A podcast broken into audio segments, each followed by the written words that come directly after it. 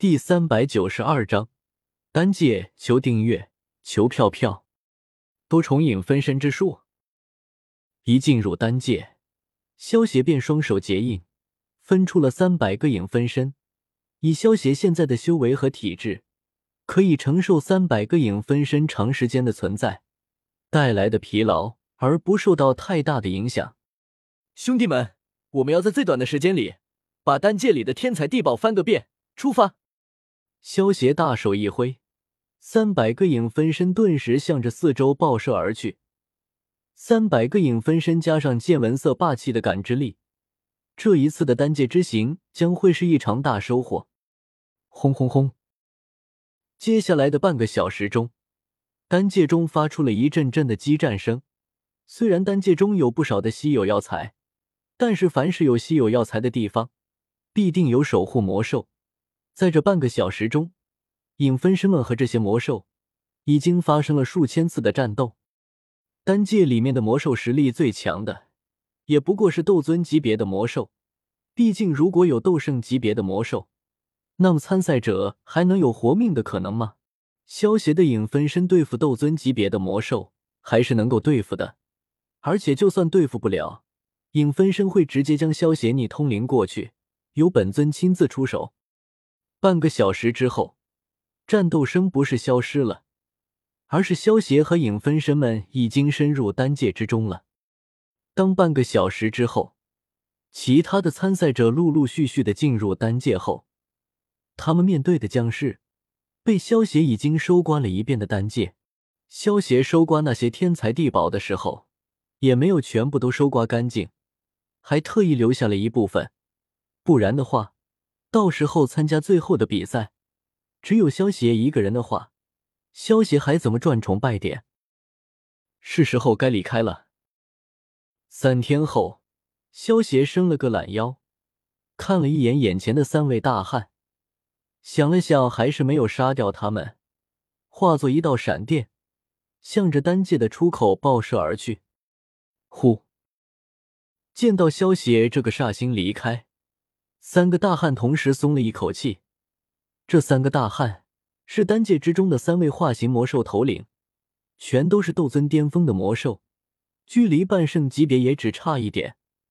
结果被萧协碰到后，二话不说，先暴揍了一顿。这些年辛辛苦苦存储的天才地宝，也全都被萧协抢了。而且这三天里，还被萧协命令发动手下的魔兽。去寻找天才地宝，稍有不顺就被萧协一顿暴揍。虽然只有短短三天，但是这三个化形魔兽头领感觉如同生活在地狱一般，因为萧协这家伙打量他们的眼神，好像是在看待宰的羔羊，随时都有杀掉他们的可能。还好最后萧协改变了主意，否则他们真的是冤死了。萧协最终改变主意的原因，还是因为这三天里面，这三个家伙对于自己吩咐的事情还是很尽心的。当然，也不排除是因为被揍怕的可能。如果卸磨杀驴，好像有点说不过去。而且，就算杀了他们三个，对于萧协的实力提升也没有什么太大的帮助。所以，最终还是放过了他们。萧协赶到丹界出口的广场后。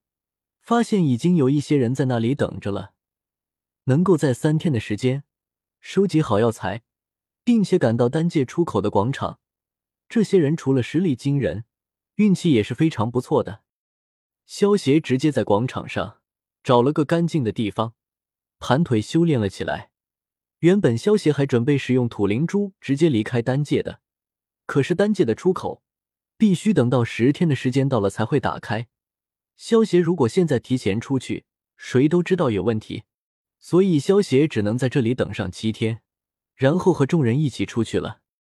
随着时间的渐渐推移，广场中的人也变多了起来。不过，由于萧协之前的大肆收刮，导致其他参赛者想要搜寻药材更加的不易，所以第九天是时候，广场之中也才不过来了数百人而已。等到了第十天的时候。那些还在单界中的参赛者也陆续赶到了，不过大多数人都没有收集起药材。单界出口处的空间一阵扭曲，一个身穿金袍的老者从虚空走了出来，广场中有些喧闹的声音，随着老者的出现，也渐渐安静了下来。时间到了，将你们的药单和收集好的药材交给老夫，你们就可以从这里出去，参加最后的单会比赛了。金袍老者一挥手，打开一道空间通道，淡淡道：“金袍老者话落，不少人露出了失落的神色。”因为他们的任务失败了，也有人露出了兴奋的神色，因为最后的比赛终于要开始了。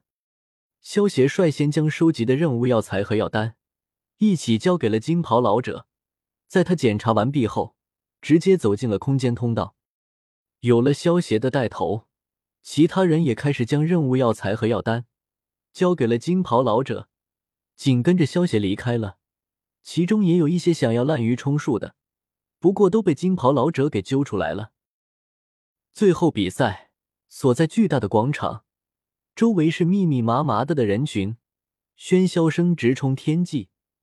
今天是第十天，也就是单界开启的日子，人们早早就在这里等着了，就等着看最后的炼药大赛了。所有人的目光全都紧紧的盯着广场中央的黑色石门。看着石门中间开始扭曲的空间，他们知道参赛者们要出现了。随着一阵空间波动，一道身穿黑袍的身影率先从其中走了出来，是小雪。黑影刚出现，便被人们认了出来。萧协作为这一次单会最热门的冠军人选，各大赌场都有他的画像，所以很多人都认识萧协。虽然萧协的赔率不高。但是还是有很多人都压了萧协，因为对于他们来说，这基本上是稳赚不赔的事。不过除了萧协以外，还是有一些其他的热门人选的。单会可是没有年龄限制的，而且获得单会的前十，有一次收服三千焰炎火的机会。一火对于炼药师的吸引力可是致命的，很多老一辈的炼药师也得拉下脸面。参加了这一次单会，随着每一个参赛者的出现，都引起人们的一阵欢呼。因为萧协的收刮了大量药材的原因，所以无形之中又提高了这些参赛者的质量。能够在这种前提下通过考核的参赛者，全都是六品以及六品以上的炼药师。这些人可都是有名的炼药师，有不少支持者的。